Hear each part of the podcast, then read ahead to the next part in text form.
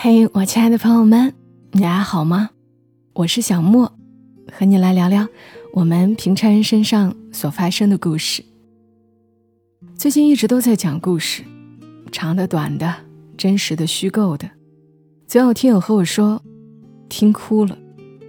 那我们这一期不讲故事了，不讲那些太艰难的事了，我们来。听点大道理吧，或许也能够让大家的生活更明了一些。要分享一篇文章给大家，作者苏欣在他的新书《度光阴的人》当中有一篇文，让我很有启发。那接下来分享给你们，这篇文叫《最重要的事只有一件》。作者苏欣说：“活在世间。”要做的事千千万万件，但最重要的事却只有一件：摆平自己。世事是一台微妙而灵敏的天平，时时处处称量着万事万物对人心而言的分量。自心分量不够，便会常常失衡。你在意权势，在意控制他人来实现自己的意志。能面对权势胜过自己的人，自然便会嫉妒且自卑。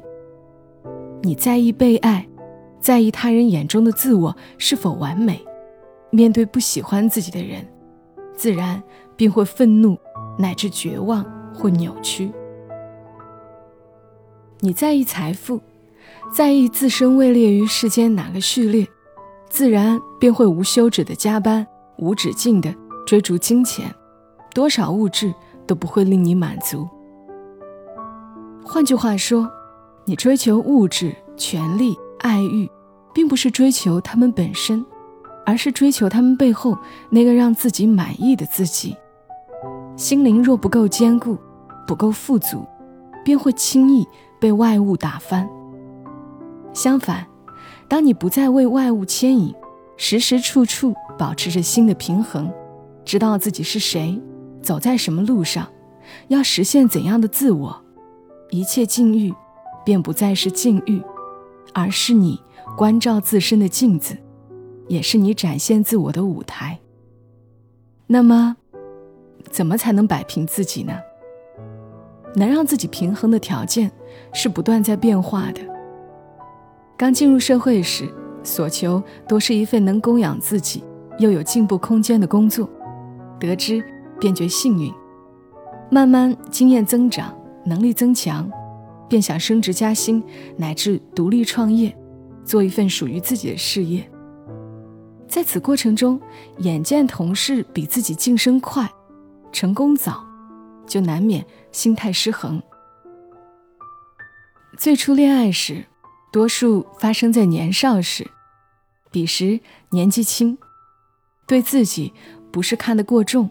就是看得过轻，甚或兼而有之，看不准自己，又怎能把握住他人？然而人之情欲和压力，偏于此时最为要紧。为了给自己和他人交代，匆匆婚配。几年后，物质渐渐丰裕，当初被挤压的感情需求复活，只好拆了围城，再建围城。初始所求，常常不过物质而已，这也是最容易的一步。渐渐的，要到精神上来，这才是踏入险境。七八年前，曾有人说我，该多赚点钱，钱才是最重要的。我则回奉他道：人也该有高悬于头顶的理想。七八年后，他又来找我。我现在领悟到你说的道理，支撑人的还是那些虚的东西。又说，但我看你，分明也走了我说的道路。确实如此，要有足够的经济基础，才支撑得起丰富的精神世界；也要有足够高远的志向，才不致溺于琐屑，在具体事物中左支右绌，见于呼吸。摆平自己，意味着不断的追问：做事之前，问问自己的动机，问问自己要满足的到底是心里哪部分的需求。至今为止的人生，半数被我花费在做一个满足他人需求的好人上。从十几岁到三十岁，我是朋友圈里那个随叫随到的好友，可以深更半夜打电话倾诉一小时的好人。朋友们习惯于什么都问我，从 Excel 表格怎么插入公式，到我是不是应该跟他分手。朋友也习惯于随时随地向我需索情感支持，从深夜一点打来电话讲述自己突发灵感，到失恋后住进我家整整三天与我形影不离。不不不，我当然知道。这是对我个人边界的侵入，而不是成年人的友情。但在抱怨了他们对个人边界的麻木和不克制后，我突然明白了一件事：是我自己同意他们这么做的。在他们对我的需要中，我满足了自己的超人幻想。我幻想自己是个有能力的强大的人，我可以帮到那些需要我的人，而他们弱小，离不开我。同时，这也满足了我的讨好型人格需要。我不能拒绝他们，因为我需要他们喜欢我。拒绝会让他们从此之后离开我。你看，在所谓的强大的外表下，我也是个脆弱的空心人。看见问题，就意味着解决了问题的一大半。我开始有礼貌地拒绝那些不应该的入侵。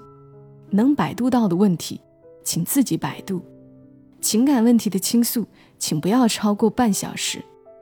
只有某些特殊时刻，我可以提供无条件、不现实的支持。这是对我自己的尊重，也是对朋友们的信任。我相信你的智慧，相信你自身的能力，你会找到属于你的解决方案，并不真的需要我所谓的指点。还要明白。你嘴里说的渴望，不是你真实的欲求，你的选择才是。你说想要减肥，却一直往嘴里塞高热量食物，从不下楼去跑步健身。对不起，你内心真正的渴望是食物，而非好身材。你说想要自由，却让自己深陷于各种关系之中，每日为应酬各色人等头痛不已。抱怨不断。对不起，你内心真正的欲望，就是这种我不可或缺的价值感。你说想追求真爱，却听从父母的催促和相亲安排，跟并无感情的对象结婚，过你眼里死水一般的生活。对不起，你要的不是真爱，而是所谓安稳的生活。如果一件事不能激起你的行为，它就不是你真实的渴望。你追逐这些不真实的东西做什么呢？可能也是被美好的词语洗了脑，要有理想，有真爱，有激情。不必这样的，安于你所拥有的，不想改变的生活，已经很好。摆平自己，就是要如此。岁月变迁。不昧本心，退出潮流，退出攀比，退出那些别人都在做，看起来很美，却不能给你带来快乐的东西。找到那些令你心安的，让你舒服的，使你觉得我在做自己的事，并接受它，享受它。人生是没有固定意义，没有绝对真理的。如果一定要说有，那么绝对真理。只有一个，人生不管是美好或痛苦，总归我们要失去它。那么，不妨活得再大胆一点，再本质一点，就这么干吧。好了，以上的文字选自于作者苏欣，《度光阴的人》，把这本书推荐给大家。我们生活的重心。可能是在不断变化的，每个阶段有每个阶段的困惑和难题。但我们也常常给自己找借口。希望这篇文也能带给一些人一点启发。祝你今晚好梦，小莫在深圳和你说晚安。